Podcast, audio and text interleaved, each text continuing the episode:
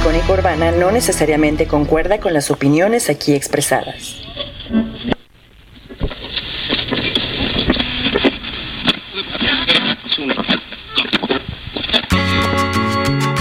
Está por comenzar la palabra feroz. Un espacio para acercarse a la palabra, escrita, hablada, impresa, compartida. Creemos que la palabra nos acerca. Leer es conocerse.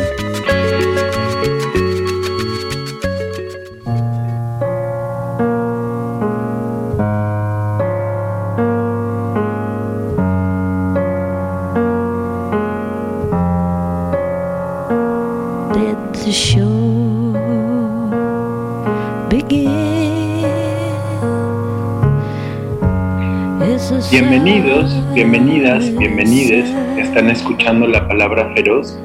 Yo soy Mau, ustedes son ustedes, César Uribe está en los controles y en este bonito jueves 26 de agosto del 2021 tenemos una invitada, pero antes de presentar a la invitada, un poema de Jorge Luis Borges, que fue su cumpleaños el martes, hubiera cumplido 122 años. Elegía de un parque. Se perdió el laberinto, se perdieron todos los eucaliptos ordenados, los toldos del verano y la vigilia del incesante espejo, repitiendo cada expresión de cada rostro humano, cada fugacidad. El detenido reloj, la entretejida madreselva, la glorieta, las frívolas estatuas, el otro lado de la tarde, el trino, el mirador y el ocio de la fuente son cosas del pasado. Del pasado, si no hubo un principio ni habrá un término, si nos aguarda una infinita suma de blancos días y de negras noches, ya somos el pasado que seremos, somos el tiempo, el río indivisible, somos Uxmal, Cartago y la borrada muralla del romano y el perdido parque que conmemoran estos versos. Jorge Luis Borges, argentino, un gran escritor, un hacedor de, cuentos y de grandes misterios, un estafador y un jugador de la palabra. Estafador porque uno lee sus cuentos y uno dice, este me está tomando el pelo y me está diciendo como si fuera un gran académico de la literatura y más bien jugaba y jugaba con las palabras. Al final de este programa vamos a leer al cumpleañero de hoy un textito porque hoy cumpliría 107 años Julio Cortázar y a nuestra invitada le gusta Julio Cortázar. Hola Ishel. Hola, wow, qué gusto, qué gusto y qué buen recibimiento. Borges y luego Cortázar. Una, una semana especial una semana muy especial porque por primera vez me toca estar en la palabra feroz y justo eh, coincide con estos azares de la vida que para poder hacer el programa tuve que ir a Oaxaca. Cosas. sí, esas circunstancias eh, maravillosas de la vida que nos traen por acá. Estoy muy feliz de, de poder compartir un ratito. Gracias, gracias. Y Habíamos prometido en el último programa que hicimos, bueno, no habíamos prometido, dijimos quizás viene Ishel Hernández a platicar con nosotros. Ishel trabaja en el INALI, el Instituto Nacional de las Lenguas Indígenas. Así es. Ahí estoy a cargo del área de asuntos internacionales. Eh, y bueno, el instituto eh, se dedica fundamentalmente al diseño de políticas públicas en materia de lenguas indígenas. Hay como cuatro eh, grandes áreas que, se trabajan en el INALI. Una tiene que ver con investigación, que es donde se desarrollan, eh, entre otras cosas, el catálogo de lenguas indígenas nacionales, eh, se hacen la sistematización y el desarrollo de normas de escritura en lenguas indígenas, Además, eh, se llevan a cabo ahí, por ejemplo, la, generación de alfabetos indígenas. Y es esa área donde se tiene a cargo también eh, los acervos que cuenta el instituto, eh, sobre todo sonoros, visuales y audiovisuales. Em, hay otra área que se encarga de la acreditación, capacitación y certificación de intérpretes y traductores en cuatro grandes áreas muy generales, que es procuración de justicia, servicios de salud, educación y programas sociales. Se, certifica y se capacita, certifica y acredita a hablantes de lenguas indígenas en, estos ámbitos de competencia y en el ámbito, sobre todo salud y procuración de justicia, son em, las personas que asisten a los servicios públicos o privados de traducción o interpretación cuando se tiene que atender un caso, no solo en, las comunidades, sino en prácticamente todo el país. Lo cual, pues me parece un trabajo vital, ¿no? Y además del que se sabe poco. En realidad, sí. o sea, se habla, se habla de vez en cuando del acceso a la justicia en lenguas indígenas. O del derecho a la educación. Pero, pero, pero no se habla de, de todo un proceso de certificación de los traductores, ni de la investigación de estas lenguas, esto que queda, este, porque además lo que tenemos hoy es poquito, ¿no? Así es. Este, es eh, poquito comparado con lo que tuvimos en algún momento y tendremos menos en unos años. Así es. Hay, de hecho, hay, como datos alarmantes. Eh, los, eh, según los datos de, de la UNESCO, hay más de 7.000 lenguas, eh, lenguas en general, digamos, en, el mundo y el 70% de ellas son lenguas indígenas o lenguas originarias y todas ellas están en riesgo de desaparición o amenazadas. Eh, en México, por ejemplo, tenemos 11 familias lingüísticas que pertenecen a las que digamos, se desagregan en 68 agrupaciones lingüísticas y estas 68 agrupaciones están eh, reconocidas según la última actualización del catálogo en 364 variantes. Esto implica que hay 364 posibilidades de entender la educación o la justicia. El acceso a la salud y El, el, nombrar el universo. El nombrar el universo, los sistemas eh, de justicia incluso. Eh, de pronto, por ejemplo, es eh, en, el, derecho que conocemos los, los, no indígenas, el, el concepto de justicia o de propiedad, por ejemplo, es bien distinto a cómo puede concebirse en algunas, en algunas comunidades.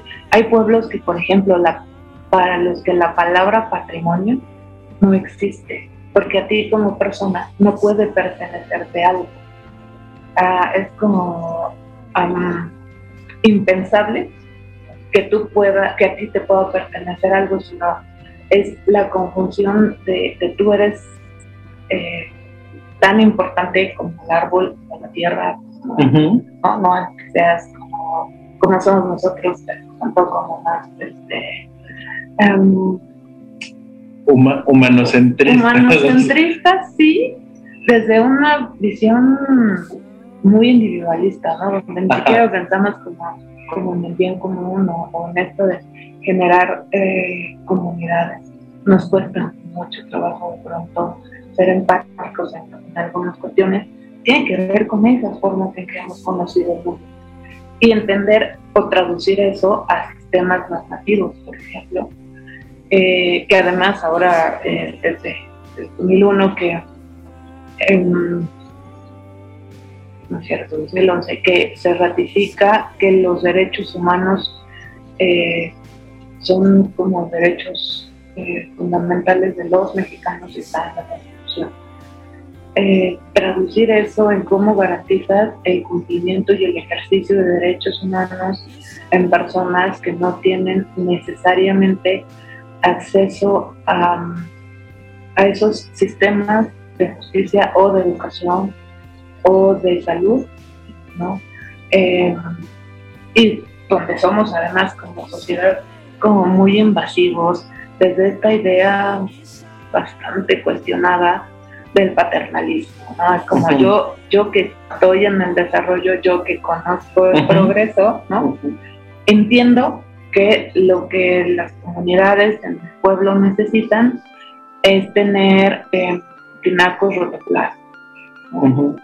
Y en realidad eh, no hay, hay una, una cuestión, por ejemplo, para entender estos indicadores, incluso que tienen que ver con el desarrollo y esto de la Agenda 2030 y el Desarrollo Sostenible, cómo entendemos nosotros, eh, con una visión mucho más occidentalista, eh, el progreso o el desarrollo.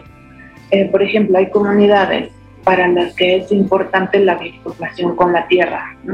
Un indicador de, de pobreza es que las casas no tengan eh, piso, de tierra, que tengan piso firme. Que exacto, que tengan piso de tierra. Pero hay comunidades que no quieren tener piso de cemento porque sentir eh, en algunos espacios, por ejemplo la cocina, sentir la tierra en la cocina a la hora se conecta y es una cuestión que probablemente no podamos entender, pero que para las personas es importante.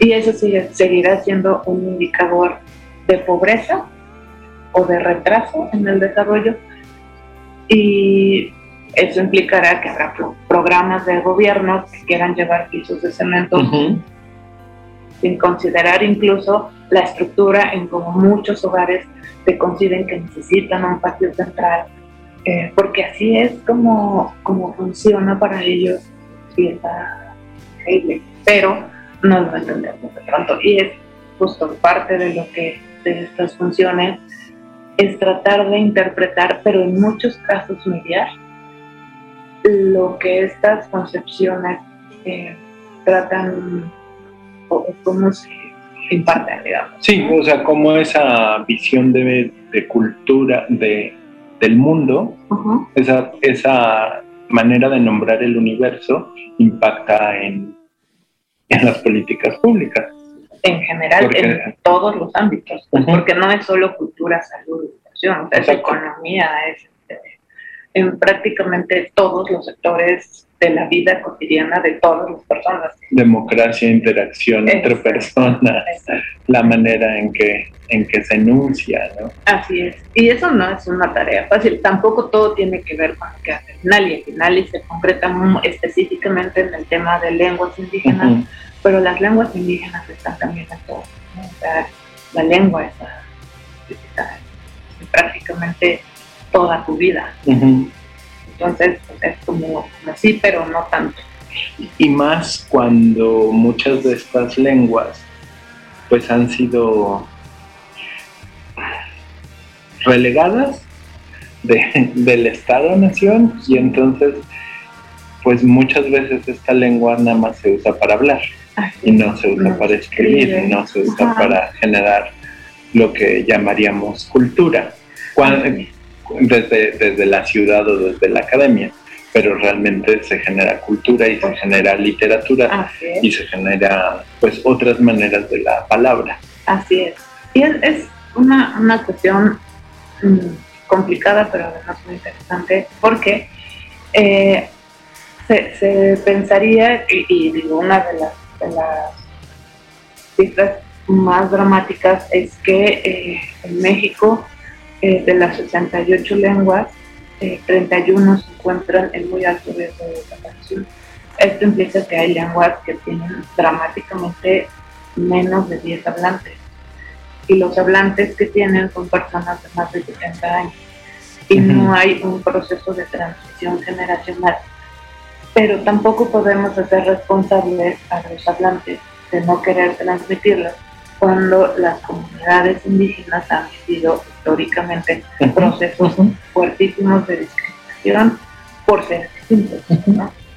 Eh, ahora la Ley General de Derechos Lingüísticos reconoce eh, que el español y las 68 agrupaciones son em, lenguas, em, o sea, tienen la misma validez que el español. Eh, y esto le da derecho a cualquier hablante de exigir servicios públicos en su lengua. Y esto ha tenido avances.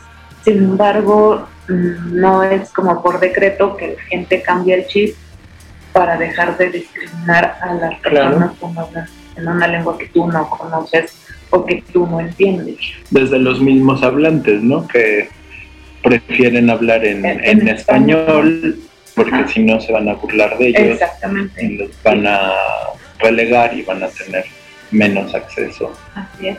Sin embargo, hay una parte también muy interesante en, en generaciones muy jóvenes donde eh, están haciendo proyectos interesantísimos de desarrollo de aplicaciones, de juegos, de, juegos en lenguas.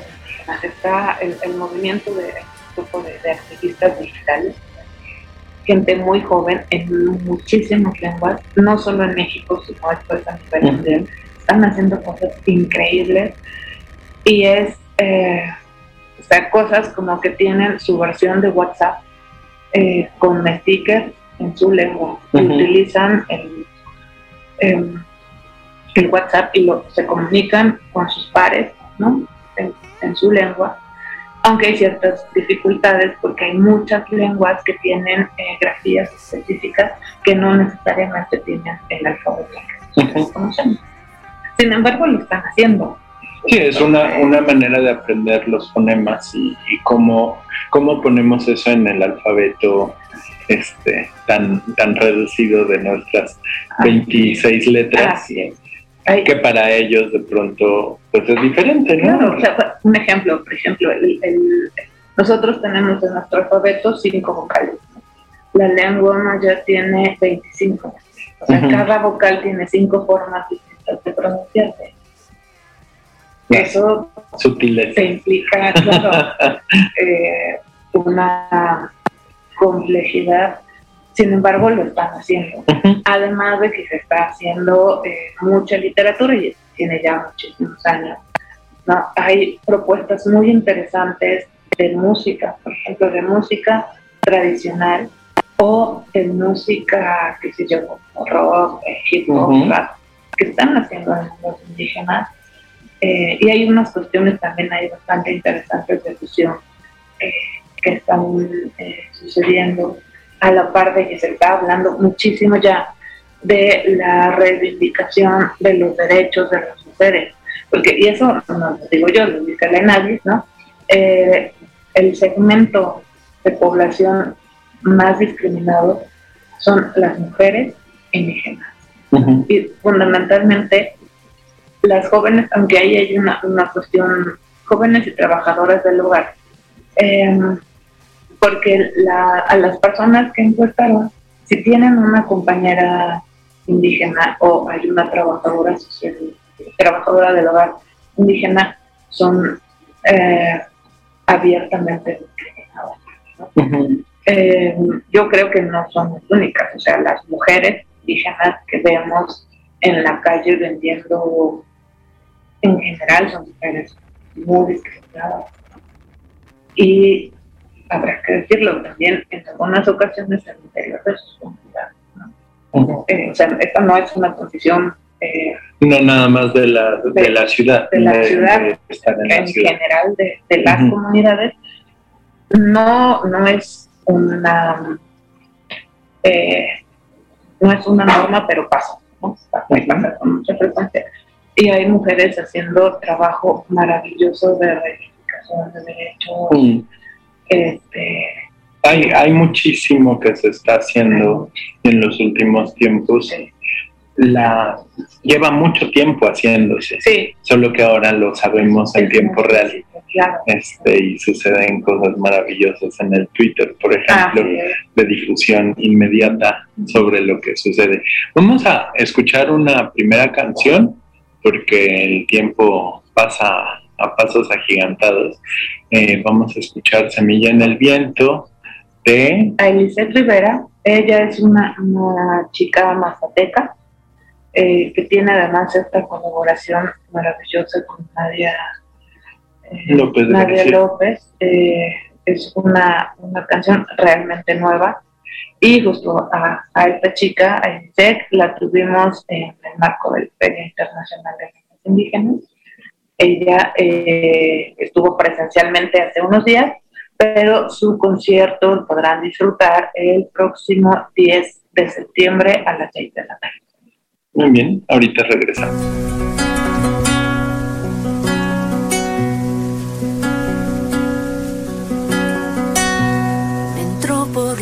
el viento malo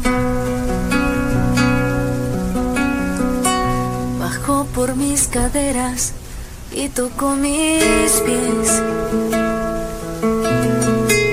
Hace falta más lluvia que remoje mi ser.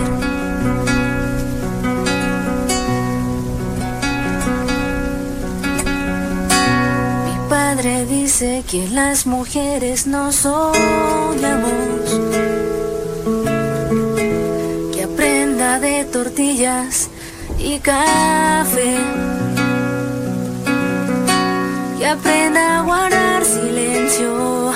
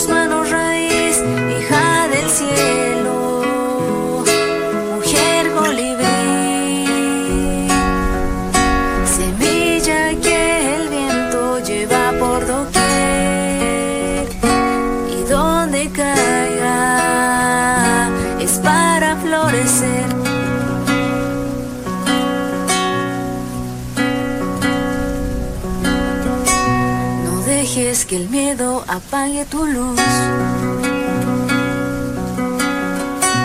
Como las estrellas tú debes brillar. La oscuridad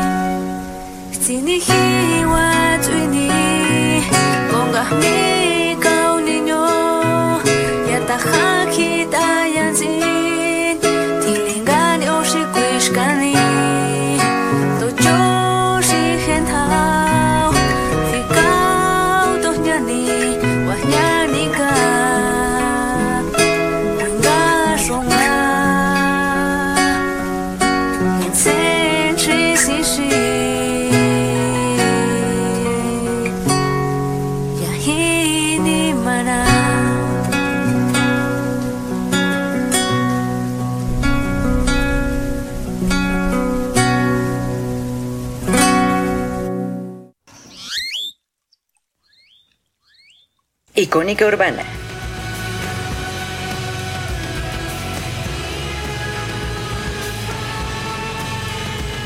Estamos de regreso. Mandamos saludos a las personas que nos andan escuchando. Le mandamos un saludo a Edurne que nos anda escuchando en el Mayab.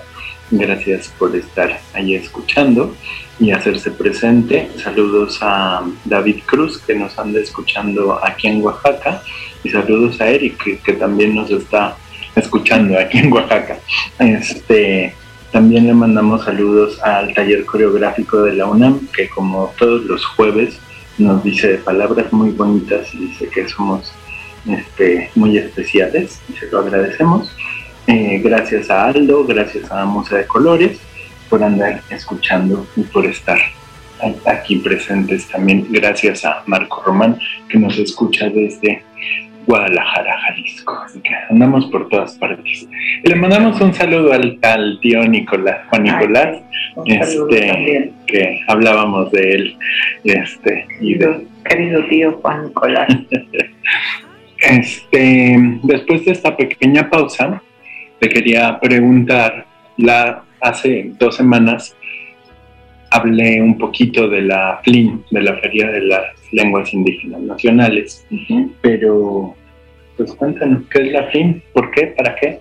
Pues mira, la FLIN surge hace, en, en 2017 tuvimos la primera edición de la Feria de las Lenguas Indígenas Nacionales, teniendo como sede el Centro Nacional de las Artes, eh, que se pensó en su momento sería el espacio ideal para hacer visible eh, la, producción de bienes, productos y servicios en lenguas indígenas. Mm, el, el como todos sabemos, pues es un espacio súper importante donde se llevan a cabo muchas actividades y es como eh, uno de los escenarios más eh, consolidados del arte en este país. Y la intención del doctor general, eh, Gregorio Regino, era hacer o abrir un espacio en ese recinto para las lenguas indígenas. Y el primer año, en 2017, se hizo en, la Plaza Legorreta, un espacio eh, pues como entrando muy, muy visible, digamos. Y nos fue bastante bien, para ser la primera vez llegaron alrededor de 3.500 personas, estuvimos tres días y esta eh, Feria de las Lenguas Indígenas Nacionales se hace en el marco de la conmemoración del Día Internacional de los Pueblos Indígenas, que es el 9 de agosto. Eh, en esa ocasión em, fue eh, viernes, sábado, viernes, sábado y domingo, la verdad es que nos fue bastante bien. Y al año siguiente, 2018, eh, es eh, el año donde yo me sumo a la, a la, organización y empezamos a tener ahí algunas eh, como ocurrencias básicamente. Hay, hay un, ¿Por qué no? que, que, aplica mucho en estos casos, este, que me enseñó una ex amiga de trabajo donde estaba antes que me decía, el que la pide la baila. Y entonces, ¿y por qué no, en lugar de tener una lengua invitada, tenemos un estado invitado? ¿Y por qué no Oaxaca, que tiene un chingo, lenguas, ¿no?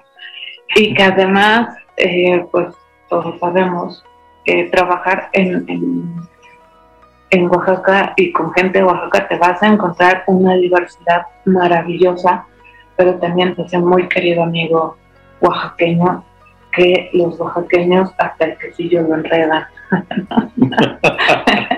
Entonces, un poco, o sea, terminó siendo maravillosa la feria, con un estado invitado, teniendo la presencia de 16 lenguas. Eh, tuvimos una muy buena recepción y de tener tres ah, ese, ese año la feria duró cuatro días también en el CENAR. También fue en el CENAR y nos fue increíble. Tuvimos, eh, bueno, la FIN se integra como de, varios componentes que tienen que ver con distintas em, actividades. Hay un espacio académico que está, eh, que generalmente es en el aula magna José Vasconcelos, donde se llevan a cabo todo lo que tenga que ver con con conferencias magistrales, conversatorios, temas que tengan mucho este perfil académico. Tenemos otro espacio que es el más exitoso y visitado, que es una serie de módulos de expoventa eh, artesanal. Hay módulos informativos sobre diferentes instituciones que hacen y que brindan servicios o hacen publicaciones en lenguas indígenas. Y ese año tuvimos la genial idea de eh, meter también comida tradicional indígena. Y fue un exitazo y el que, por supuesto, Oaxaca no podía faltar las uh y el mezcal. Entonces fue un exitazo.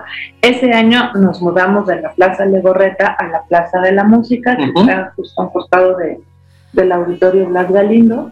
El Blas Galindo además también es nuestro por cuatro días Em, y tenemos programación eh, todos los días, prácticamente todo el día, ¿no? Hay conciertos, se hace además un espacio de talleres. Ese año tuvimos un espacio de talleres donde eh, el, el enlonado, digamos, fue una réplica de un mural que está en Tututepec, no recuerdo, que es la réplica de un códice mixteco.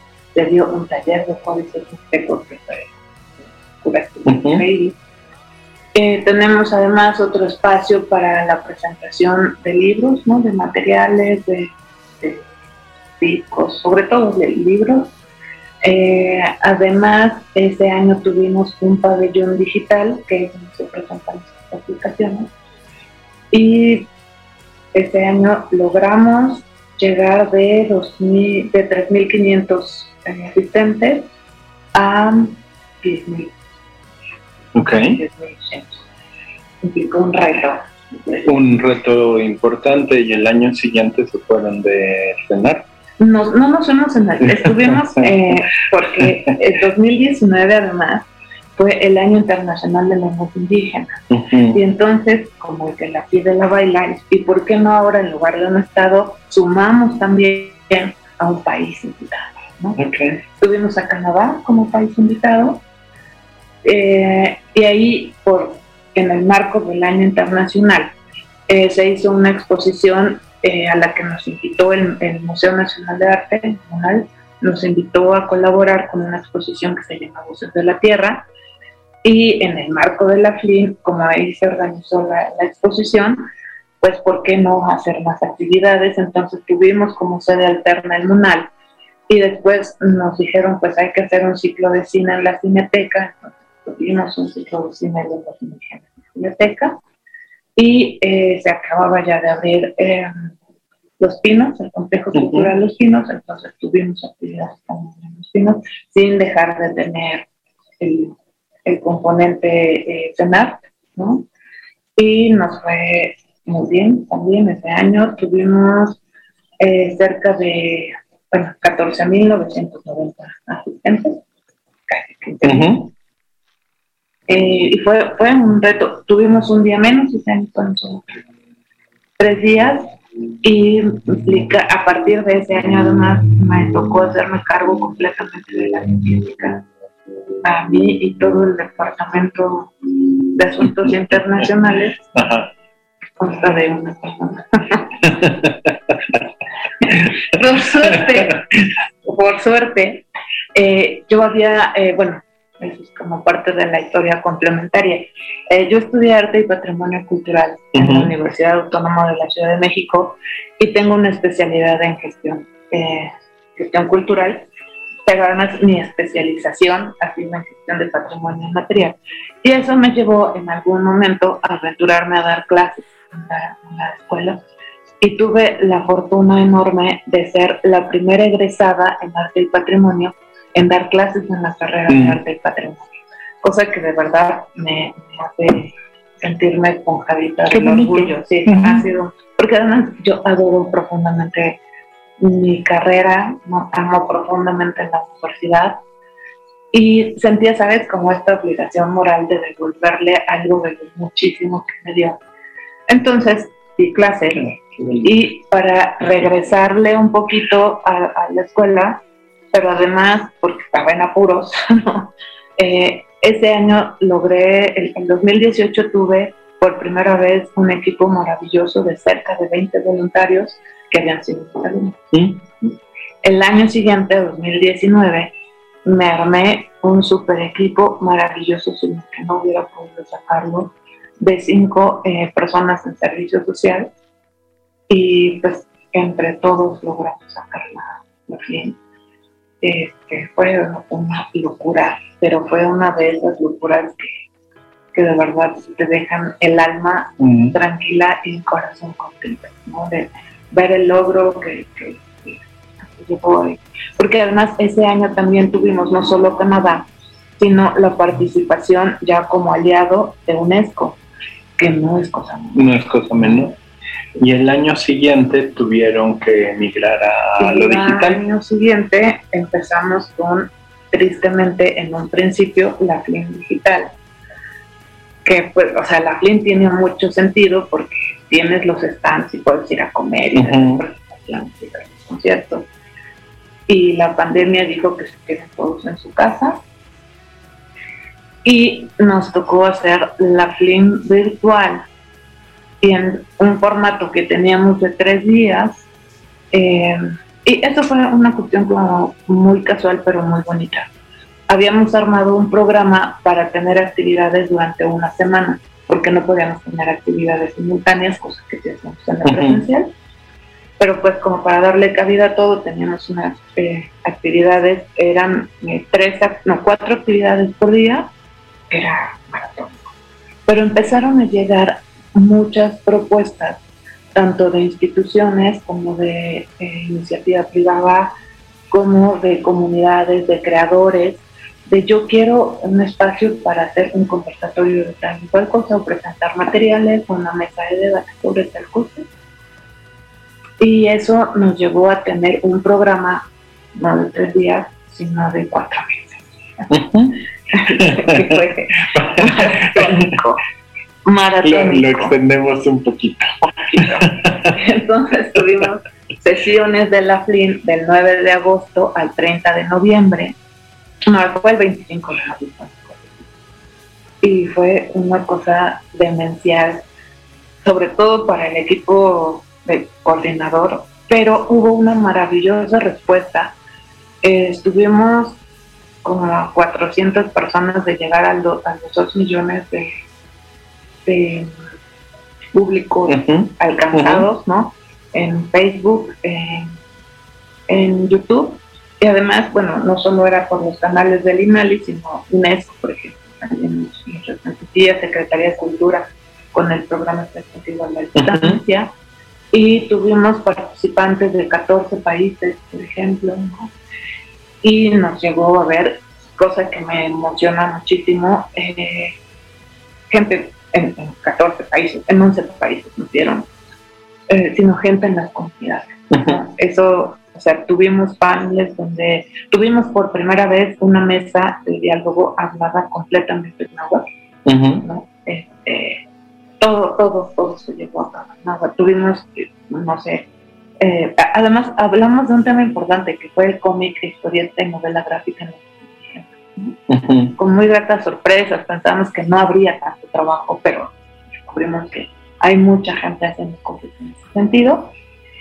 Y como que logramos llegar a público que no teníamos, ¿no? que es como más, más jóvenes Sí, y al momento de migrar a lo digital por un tema pandémico, o sea, no fue una cosa que ustedes decidieron, pues pudieron llegar a las a todas partes y que tiene sus beneficios. Quitas quitas una parte que es la del contacto físico y qué bonito es verse a la cara, ¿no? este, y, y, sentir al otro su, su presencia.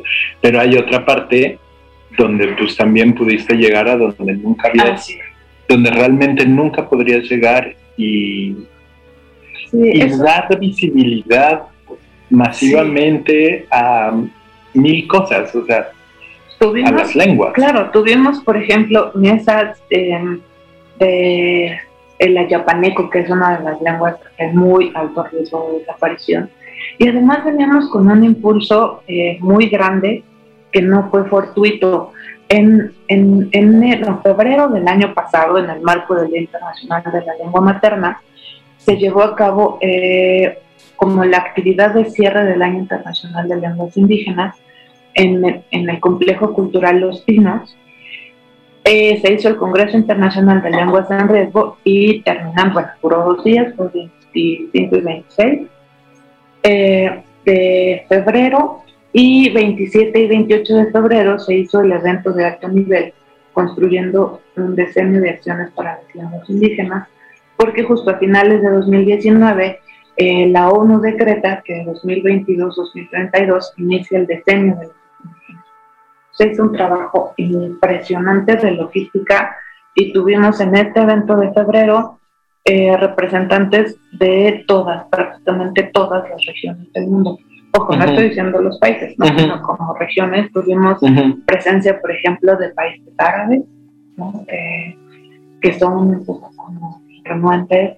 Hubo gente de muchísimos, muchísimos lugares fueron, no sé, asistentes de por lo menos 80 países.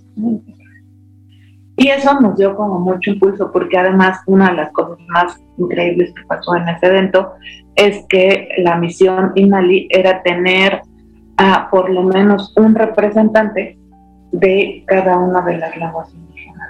Son 68, logramos 65, no, no tuvimos a los 68, pero estuvieron aquí hablantes de lenguas indígenas para los que además estar en un espacio políticamente tan importante como los pinos, ¿no? A mí me lo dijo una, una señora de, la región yumana.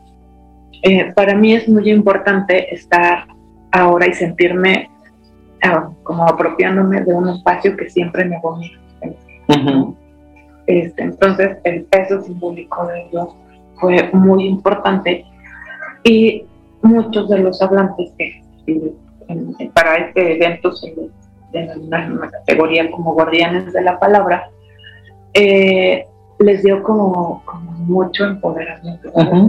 Y el resultado de esas acciones es que hubo mucha participación en el marco de la FIN y como no tenían que trasladarse acá, eh, tuvimos participación de muchísima gente, de muchas lenguas en riesgo, de personas eh, mayores que de pronto no dominaban el tema de la tecnología, pero siempre tenían un aliado que les podía apoyar y logramos participación. fueron en 107 actividades, alrededor de 67 instituciones que colaboraron, 180 eh, casi participantes, un mundo de gente, sin respuesta. Sí con austeridad republicana. Este, cualquiera que escuche la palabra feroz debe estar de ¿por qué, ¿por qué hoy este hablan bien del gobierno? Pero bueno, hay cosas que se hacen muy bien en este gobierno. Pues, se hacen este, con, tres pesos. Por la gente, ¿no? finalmente la gente que entiende lo que están haciendo y trabajando. Vamos a escuchar una canción, es La Coraseca de Isaac Montijo y los Guayum. Eh, Isaac Montijo es, uno de los, de los talentos que han estado haciendo una producción súper interesante. Él es de la región Mayo Lloreme, vive al sur de Sonora, y ha tenido una propuesta muy, muy interesante de, de revitalización de la lengua Mayo Lloreme. Eh, en algún momento pueden ver sus videos que encuentran en YouTube, se darán cuenta de la calidad. Pero además de eso, la calidad de su propuesta es muy interesante. A él lo tuvimos justo en 2018 y ha sido de los más desarrolladores que hemos tenido, que nos han pedido repetir en, la fin. Entonces, disfruten ah, la hora seca. Escuchemos.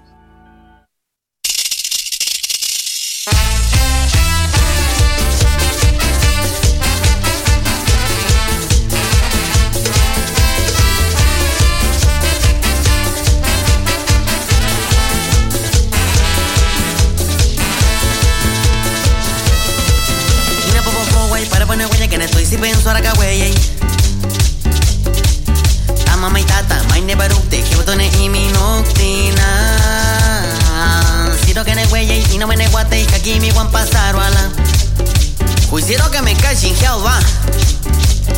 Béjane que no te guay Upata be tu cama merente tili como tama huecay Pero pues acá wey y le paro cojome y na pone canata Tonto si no juaca, ilina urukta, el capo que ne beja sirokai. Una la ojiagua, hachi se tegua, haku se home, ento hakun bicha se weyey. Ento que una vez penetegua, jucayola me catú, le tocó catú, le tocó una vez pone buena. Al cabo que ne beja siro cahuelama, ento ni tatere, maño lisi, baji peya y nana rosa tu agui.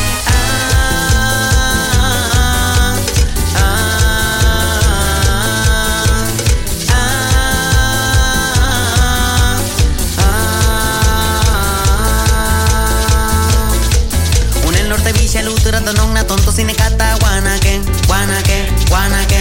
Kane bebo tohiaka lutura dononna kuya une kombilarwa kuya ute jepsai ama su entok ayagame ama bokai. Su enton Cinti bustela takama soneto buitek. Ah,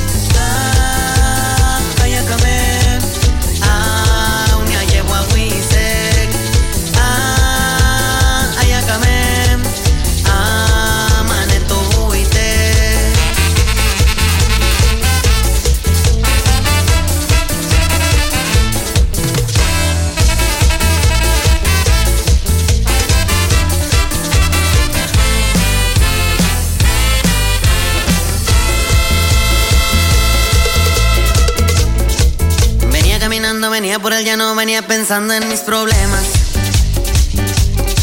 Estaba duro el sol, la frente sudada, pensé no vale la pena. Venía agüitado por los amores que por mi vida pasaban. Puta compadre, deja tú con calor y agüitado, la neta ya no me hallaba. Cuando de repente la sopa de un esquite me encontré una mordita. Traía su guaraches, pues era de un pueblo y yo no la conocía. Haciéndome el tonto, me le fui acercando, total ya agüitado.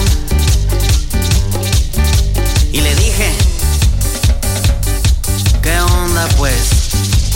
¿Cómo te llamas? ¿De dónde eres? ¿Y pa' dónde vas? Y de una vez dime si te gustan los verdaderos hombres y no para tener la sana, mira una vez. Total, ya andaba agüitado y con este calorón que traigo, la neta quiero irme a tomar un vasito de agua del jarrón de cominana rosa.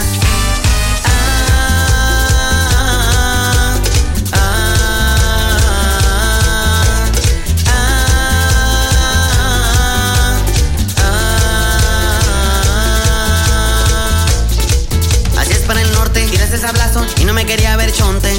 Chonte, chonte. Por eso mi compa yo no me aplomé y la comí de pa'l monte. Me andaba acomodando cuando de repente me salió una cora seca. Luego la morrita se me echó a correr, le dio miedo la culebra.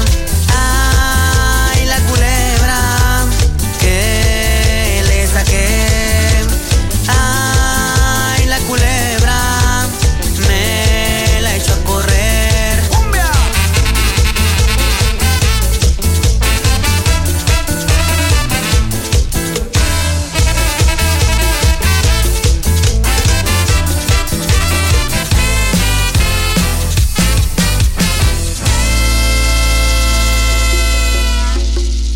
Estás escuchando la palabra feroz en Icónica Urbana. Estamos de regreso y estamos conversando con Michelle Hernández sobre la FLIN 2021, la Feria de las Lenguas Indígenas Nacionales. Em, se nos acaba el tiempo y le preguntaría a Michelle, este, nos has dicho la recepción de los pueblos originarios, de los indígenas, es positiva. O sea, esta recuperación de, espacios y de poner la lengua como personaje central. Pero, ¿y los otros públicos, los no indígenohablantes? Fíjate que ha sido bastante interesante eh, porque eh, presencial en el cenar, sobre todo al, cenar llega gente, porque llega gente. Y mucha gente que se ha acercado a la FLIN es porque llegó, porque el domingo o el sábado van a cenar hasta el día. Saben que siempre habrá algo, entonces nos hemos encontrado con gente que no tenía idea de qué estaba pasando y en algún momento, y eso ha sido muy frecuente, eh, dicen, ah, sí, es que mi abuelita hablaba tal lengua. O sea, cuando empiezan a ver que hay un, un lugar o un espacio donde se reconoce y se celebra la diversidad lingüística, como que viene esta parte del orgullo que en otros espacios eh, ni siquiera se asoma, ¿no? De, de sí, mi familia también tiene una, una raíz, este, o nos ha tocado también casos como el de mi nana era este, la hablante, este, o tenía una compañera, una vecina, una amiga, entonces siempre hay como una referencia y empieza la, la gente, el público en general, el abstracto público en general, a recibirlo con, como que está bien ser distinto. No es malo que el otro pueda hablar en, en otra lengua. Y en general, eh, incluso para la propia gente del Sahar, nos han dicho que es una de las de las ferias, porque digo, está el festival de danza, el de piano, etcétera. Este particularmente también a la propia gente del Centro Nacional de las Artes le gusta, porque muestra una opción distinta sin salirse de lo artístico, cultural, etcétera. Y, y les da eh, esto de, de, manera como mucho más tangible, esto que se piensa mucho en abstracto de la diversidad cultural que es. Ahí se puede ver de una manera más tangible y por lo menos la gente empieza a aprender. No estoy diciendo con esto que dejen de discriminar, uh -huh. pero por lo menos reconocen la diversidad y está bien. La uh -huh. Y, es parte de, pues, de las grandes maravillas de vivir en México. A mí me parece como una riqueza impresionante. Qué, qué bonito que vivimos en este, en este país.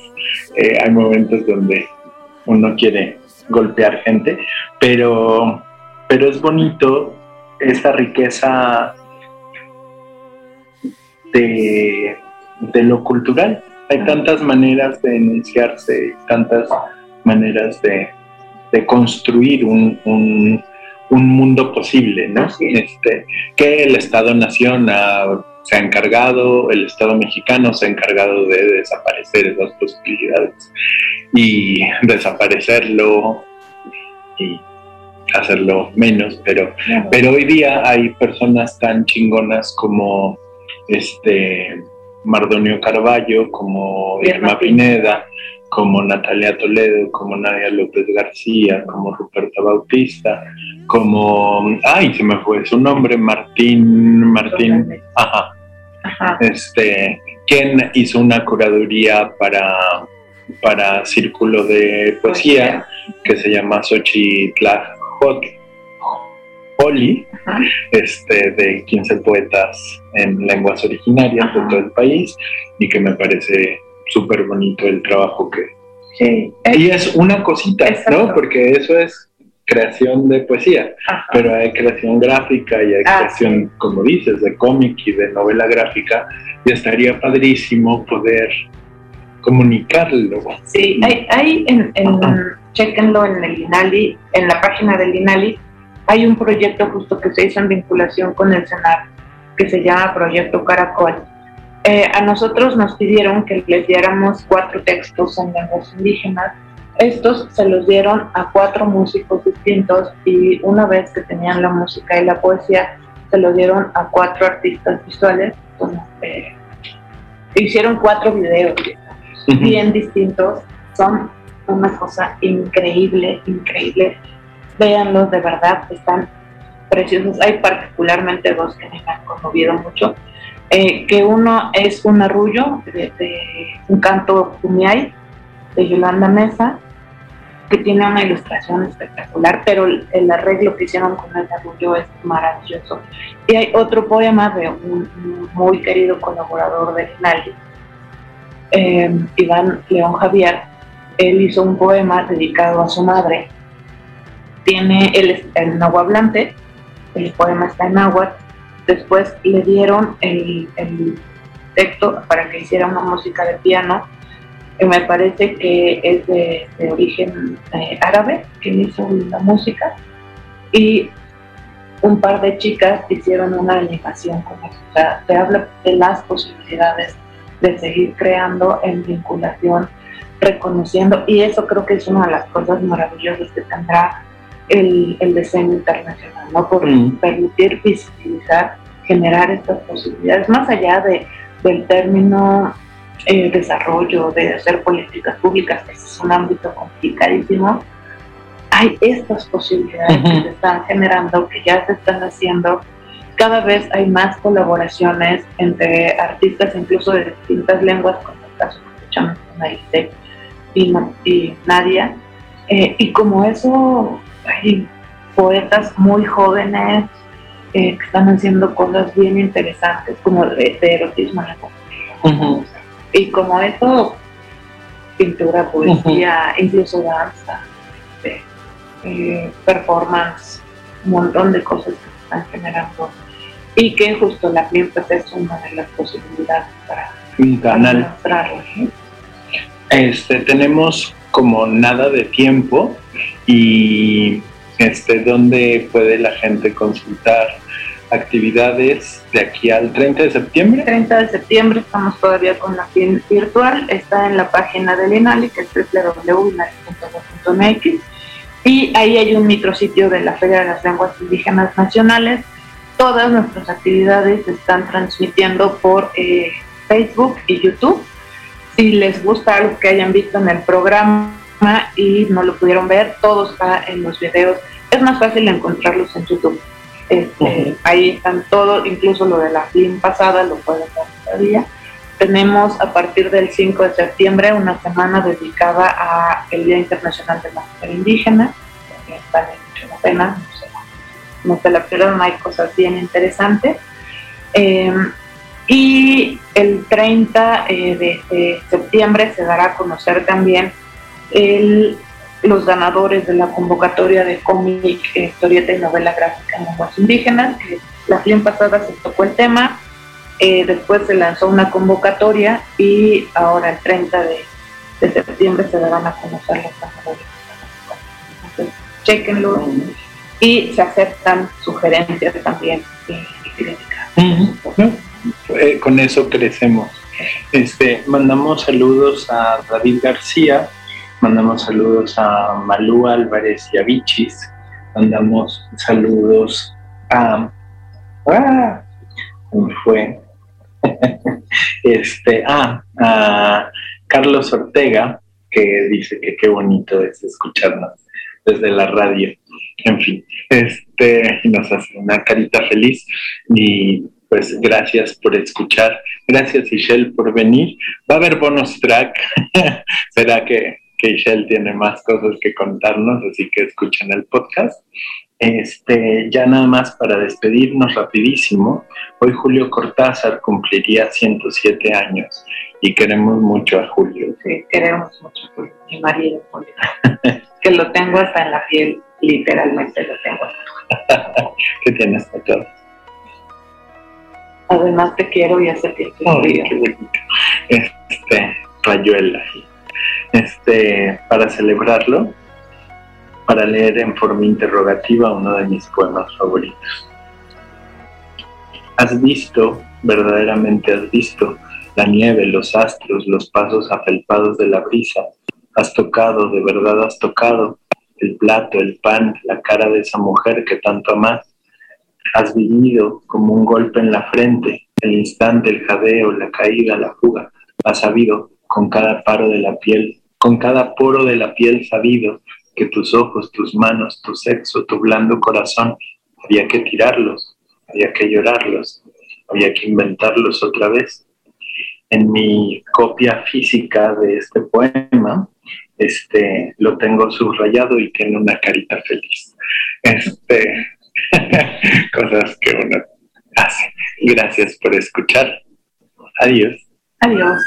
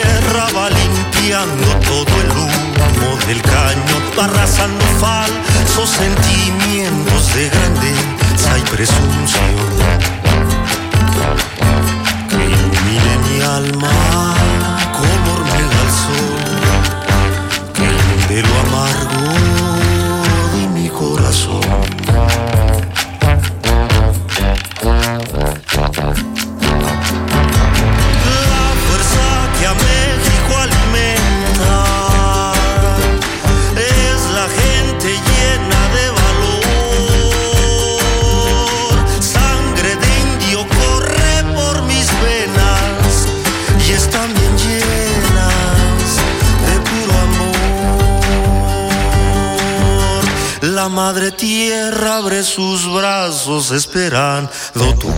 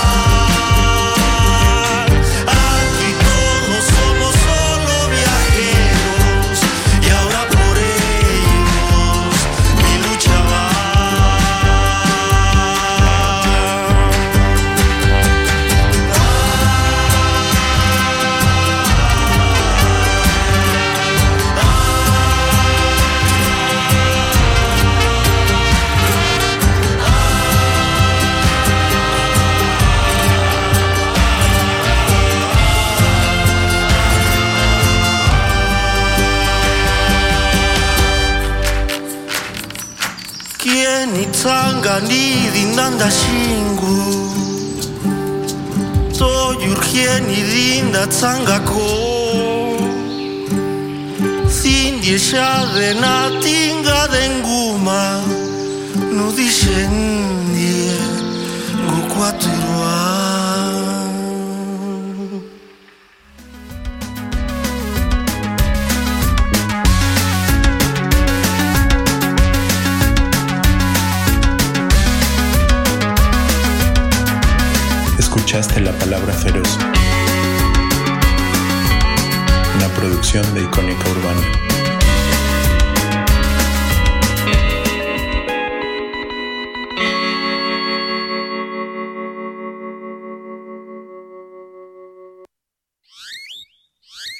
Reconstruyendo cultura. ¿Has tenido esa cosquillita desde hace ya un tiempo? ¿Tienes en mente un buen proyecto de podcast?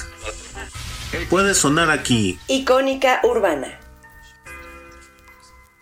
Envía tu propuesta a encudeso.gmail.com o contáctanos en redes sociales. Es más fácil de lo que crees. Modalidad presencial o remota.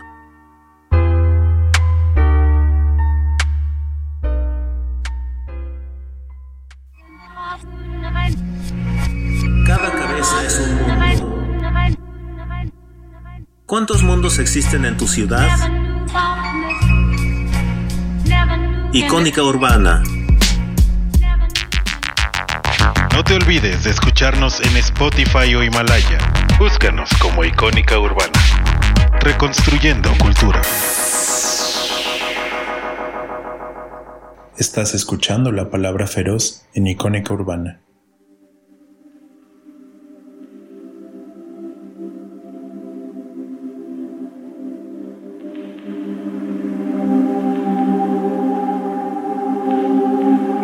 estamos de regreso en este pequeño bonus track, pequeño, a ver si queda pequeño.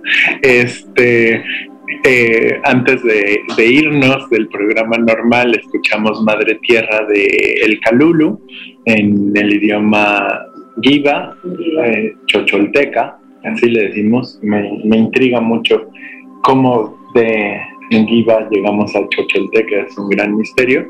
Y cuando terminemos este bonus track, escucharemos Julus de Shiven Sur, Johnny Greenwood y de Rajasthan Express para que lo disfruten.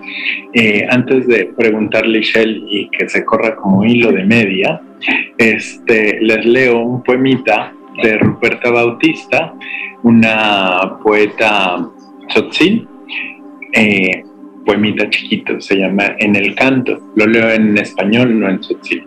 Entre multitud de gemidos y fríos sueños de niños huecos, se confunde con manchas rojas el canto azul del cielo. Brisa helada de estáticos hombres congela en el espíritu de las montañas, hiriendo la suave palabra del viento. Fuego negro apaga los sueños de primogénitos. Eso escribió Ruperta Bautista, este, y que me parece muy bonito. Eh, le quiero preguntar a Ishel que nos cuente cuáles son los retos que tiene la FLIN este, en el futuro. ¿A qué retos se enfrenta la FLIN? Y con el futuro estamos hablando del próximo año, o sea, tampoco es tan de 50 años. Eh, creo que este formato eh, virtual llegó para quedarse. Yo difícilmente veo no tener una FLIN que no pueda transmitirse a través de redes sociales eh, y eso implica una logística a la que no estamos acostumbrados. Este año hicimos el primer intento, tuvimos en, en Blas Galindo una serie de conciertos que se grabaron, solamente se pudo transmitir uno, justo el de Calulu. Eh, los otros estarán transmitiendo los viernes a partir de las, de las 4 de la tarde. Sin embargo, implica una logística presupuestal también. Complicada, em, porque mm, pues austeridad republicana, este, hay que entregar indicadores, pero la pandemia también nos vino a mover un montón de cosas y como hemos visto que es una buena opción mantenerlo todo de manera virtual, yo no me veo haciendo tres fines más de manera casi de dos meses. Este año solo quedó en dos meses, el año pasado fue de cuatro. Sigue siendo un delirio. O sea, eh, mm. tenemos, el año pasado era cuatro meses, pero teníamos tres días de actividades. Este año son dos meses, pero tenemos actividades todos los días, en los horarios, en la mañana y en la tarde, y en ocasiones hay tres programas de, de cinco días. Y somos un equipo súper chiquito, o sea, la técnicamente la operamos dos personas. Y también hay que hacer otras cosas. Por otro lado... El trabajo.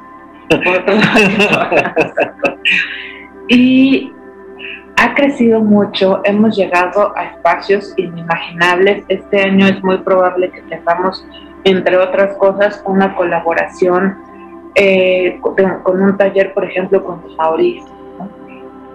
Este, la gente de Marruecos también está interesada en sumarse a la em, gente de Belice también ya nos ha internado. O sea, implica no solo llegar a las comunidades eh, nacionales, sino pensarlo también en, extranjero. Operarlo, a mí me, me, imagino un desafío maravilloso, pero es un desafío logístico, operativo, financiero, que en algún momento tendrá que que tener ciertos ajustes. Y no quiero pensar todavía en la del próximo año porque y además el porque no has terminado la de este año.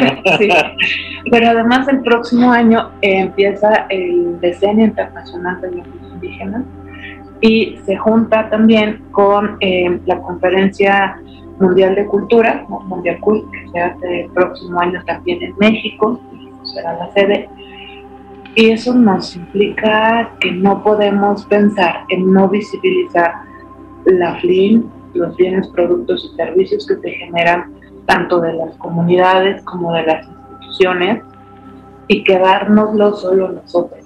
O sea, es como abrir el espectro cada vez más, lo que ha generado además colaboraciones interesantísimas porque gente, eh, qué sé yo, alguien que estaba... Eh, y eso pasó con, el tema de cómic. Em, una universidad estaba desarrollando un proyecto que vio gente en, no me acuerdo si fue en Chile o en Argentina, que les interesó, entonces van a generar ahora un proyecto. Se ha servido también como por extender esos puentes entre pero en algún momento tendremos que regresar a la presencialidad y ajustar presupuestos. Creo que la operación y el tema presupuestal tal son dos de los desafíos más grandes. Eh, porque además yo creo que FLIN al, está posicionándose mucho, no solo con los sino en general, no, también para las instituciones, pero también pues hay cuestiones ahí como de intereses políticos. En algún momento eh, Juan Gregorio ya no será director del nadie y yo no sé si la persona que venga le interesa mantener este proyecto, que es muy de Juan Gregorio. este, entonces, bueno, pues desafíos hay no son de entrada a terminar Llegar a septiembre sin enloquecer. Bueno, eso ya. Llegar a septiembre. Terminar septiembre. Con la FLIN. Este. Y también, o sea, de, manera personal, pues explica rebasar las metas que tuvimos el año pasado. O sea, generar eh, vinculación, a lo mejor no con un número más grande de países, pero sí unas colaboraciones mucho más sólidas. Este, como a manera más como de la parte de la gestión eh, este, este año se le está dando mucha visibilidad a los em, a diferentes procesos de, de hablantes, ¿no? Eh, hay, hay, un ciclo que dura toda la vida que se llama planificación lingüística comunitaria, donde la gente de las comunidades cuenta sus experiencias. No vamos a tener de todas, pero vamos a tener muy importante, y son la gente en las comunidades las que nos están esta parte. Entonces hay, hay como retos interesantes, eh, pero bueno, pues no es lo mismo que hay que hacer, ¿no? mucho tiempo eh, en las transmisiones estamos de rigurosamente cuatro personas que nos tenemos que buscar todo el día. Termina siendo agotador.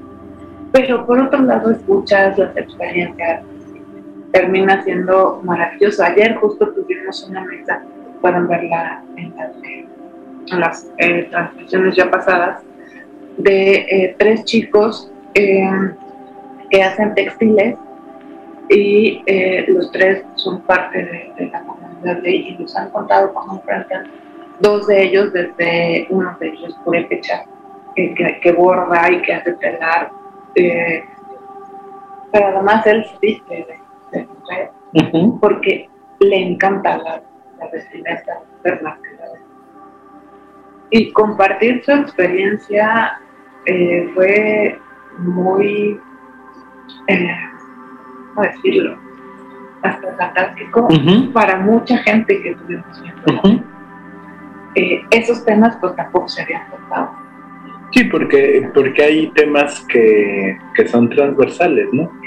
Este, lo LGBT, el feminismo, el tema este, del cuidado del medio ambiente, está en todo, está en, la alta cultura y está en, en, todo, en la gastronomía, en, cómo hablamos, en las ciudades, en el urbanismo arquitectura al final sí tiene un impacto. Y, te digo, escuchar mesas como, la de ayer, hoy, que se compartían, hoy la mañana se compartían experiencias comunitarias de planificación lingüística en la lengua teme, pues uno se enamora de los proyectos y quiere seguir escuchando y está súper interesante. Y esa es la parte muy linda, pero sí termina siendo un trabajo muy pesado, porque hay que darle seguimiento a prácticamente todo acaba loca. No era la Flim. Ajá, la, ajá, la Flim. Muy bien. Muchas gracias. Muchas gracias. ¿Algo que quieras agregar? Eh, pues creo que dos, dos cosas. Eh, la primera es que invitaría a la gente que ha estado como muy alejada de no solo de la creación, sino en general de las culturas y las lenguas originarias, dense oportunidad de conocerlas eh, sin, sin, esta sin esta visión paternalista, ¿no? De ay qué bonitos los invito, ¿no? Sino es una forma distinta de entender interacciones diferentes y si se dan esa oportunidad les garantizo que se enriquecerán mucho, ¿no? No desde esta visión folclorista de ay qué bonitos, ¿no? Sino darse la Sí, oportunidad de Conocer con, gan- con, en- con entusiasmo. Exacto, la, la comida, por ejemplo, los rituales que son maravillosas. La relación, o sea, lo que, lo que podemos aprender de la relación con el medio ambiente, ¿no? Eh, o Que- la vinculación eh, como comunidad, o sea, esta Mm. generación de, La toma de decisiones, ajá, el bien común, sí, el buen vivir. el buen vivir, nada más, es algo de lo que podemos aprender. Eh, y la otra es que sí, desde un, un clavado por las este, actividades de la FLIN, tenemos conciertos, hay mesas de diálogo, conferencias, eh, la semana de, de, eh, las mujeres indígenas tendrá muchas cosas, entre ellas un programa artístico con poetas jóvenes, ¿no? estarán, ahí en un conversatorio también. Este, hay como muchas cosas que nos permiten además justo conocer esta diversidad. ¿no? Entonces, eh, la, la oportunidad, no para que yo tenga más vistas más likes, ni llegue a mis metas, no, sino de verdad vale, vale mucho la pena. Sí, y creo que, creo que eso es lo que nos enriquece como seres humanos. Hace dos semanas decía que conocía muy poco de, de lo que sucede en las lenguas indígenas y me corregí y dije, en realidad conozco nada, porque es la punta del iceberg, ¿no? Y, y me considero alguien que, que pues en cierto ámbito, en, en la creación de poesía, pues ando viendo, ando leyendo, ando- pero no sé nada. O sea, en realidad este, hay que también ponernos ahí y siempre es bonito aprender muchas cosas. Así es, así es. Y bueno, sí, yo llevo ya algunos años trabajando y también es maravilloso saber que puedo seguir aprendiendo. Este, es muy enriquecedor. Este, y, y de pronto hasta como para tomar algunos hasta preceptos de, de- de cómo vivir menos angustiado o cómo generar comunión con el otro, aunque no sea tu. O sea, estamos hablando de el común, de sentir el confort, de ser más armónico. Y creo que eso siempre vale. Ujú. No, muchísimas, muchísimas gracias por el espacio. Gracias, Un Michelle. gusto enorme. Una maravilla. Aquí charlando. Siempre es un, un gustazo. Gracias César Uribe por estar en los controles y hacer posible este programa podcast aquí en Icónica Urbana. Gracias por escuchar. Adiós. Adiós.